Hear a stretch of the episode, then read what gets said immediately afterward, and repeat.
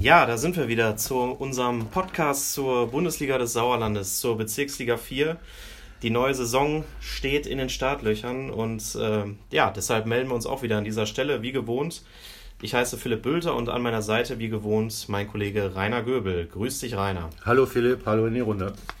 Ja, in der Bezirksliga 4 haben wir in dieser Saison nur 15 Mannschaften. Ähm, nicht mehr dabei sind der Meister TuS Langenholthausen sowie die Absteiger SSV Meschede, TuS Mischede und der SV Herdringen. Ähm, ja, Rainer, wer ist denn neu jetzt mit am Start? Ja, leider nur drei Mannschaften, und zwar die Aufsteiger TuS Vosswinkel und FC Assinghausen, Wiemeringhausen, Wulmeringhausen aus dem Sauerland, sowie der TuS Neuenrade, der Meister der A-Liga im Kreis Lüdenscheid geworden ist. Und ich kann es nur immer wieder betonen, der FC Assinghausen, Wiemeringhausen, Wulmeringhausen ist der beste Vereinsname, den ich kenne und äh, das wollen wir noch möglichst oft sagen. Genau, mit dem TuS Neuenrade, da waren wir gerade schon mal bei. Ähm, dann sind wir auch direkt am ersten Spieltag, ähm, wo wir gleich mal alle Teams so ein bisschen vorstellen. Ja, und die erste Partie findet schon an diesem Samstag statt, um 15 Uhr zwischen der FSV Bad Wünnenberg-Leiberg und eben dem TUS Neunrade.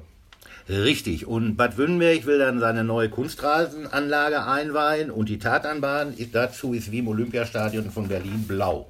Okay, und der Platz in Leiberg ist aber immer noch grün, oder? Knallgrün. Sehr gut. Was haben wir denn äh, ja, für sportliche Infos zu diesem Spiel? Ja, Wünnenberg wollte ja raus aus der Liga, äh, daraus wurde nichts. Neunrade wollte rein in die Liga. Das hat geklappt. Äh, Wünnenberg hat in der Vorbereitung sechs Testspiele ausgetragen, vier gewonnen, ein Unentschieden und einmal verloren. Äh, neun Rade waren noch öfter im Einsatz, sechs Siege, ein Remis und zwei Unentschieden lautet die Testspielbilanz. Ich tippe auf ein 3-1 für Wünnenberg. Ja, da kann ich kaum widersprechen. Äh, das gibt ganz klar einen Heimsieg und ich sage sogar 3 zu 0 für Bad Wünnenberg. Dann haben wir am Samstag äh, ja ein echtes Spitzenspiel, vermeintlich schon direkt zum Auftakt ja. ähm, um 16 Uhr.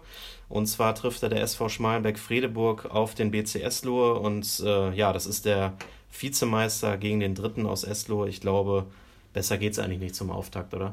Auf jeden Fall. Also, und dann auch noch gespielt wird auf Rasen am Wormbacher Berg. Das kann was werden. Ja, wie viele Zuschauer kommen denn dahin? Was glaubst du? Ja, ähm, erstes Spiel, alle sind heiß. Ich tippe auf 400 plus X.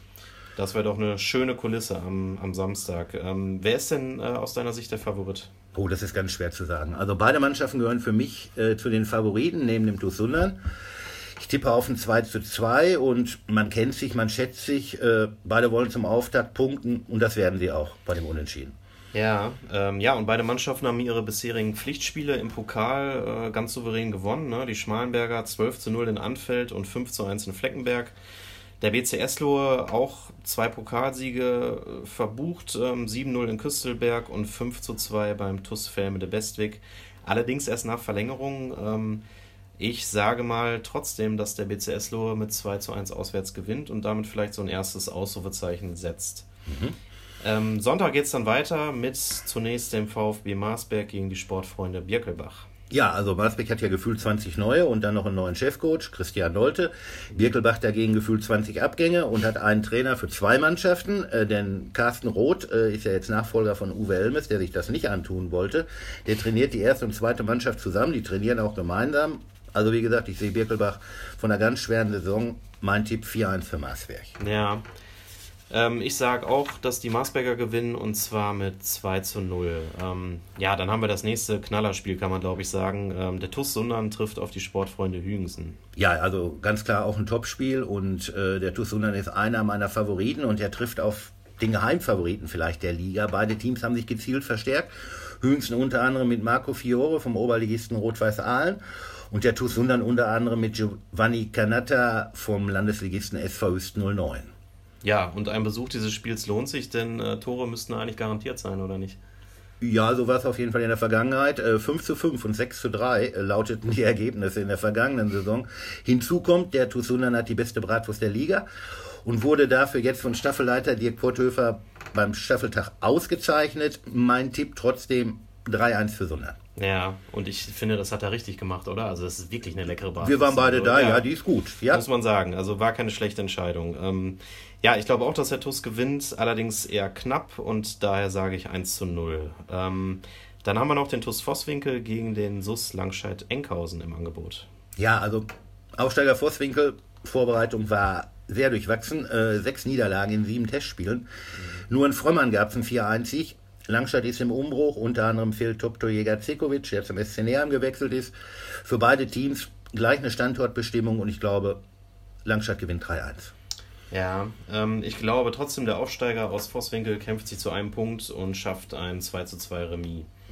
Weiter geht's dann mit äh, Tura Freinol gegen den FC Asvivu, sage ich jetzt mal. Genau, Assinghausen also hat ja eine super vergangene Saison gespielt, Meister der A-Liga Ost und dann aufgestiegen in die Bezirksliga.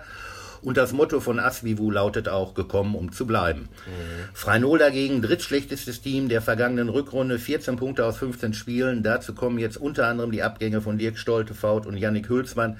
Es wird schwer für Trainer Quebemann und seine Mannschaft. Quebemann aber sagt, wir wollen wieder unser wahres Gesicht zeigen. Na dann, auf geht's. Mein Tipp lautet trotzdem nur 2-2. Naja. Ähm, trotzdem glaube ich, in diesem Spiel ähm, macht das 3-0 ganz gut und ich sage mal 2 zu 1 für Tura. Mhm. Ähm, dann haben wir zum Schluss noch die SG Oberschleder und Grafschaft gegen die SG Serkenrode Fretter. Ja, also Oberschleder hat die Generalprobe gegen den FC Ape Wormbach in der zweiten Kreispokalrunde mit 2, 0 zu 2 verloren. Serkenrode war in der Vorbereitung mal Hui, 7 zu 0 gegen Rönkhausen oder auch Fui, 1 zu 13 beim FC Lennestadt. Mhm. Ich tippe auf Schiedsrichter Friedlich 1-1.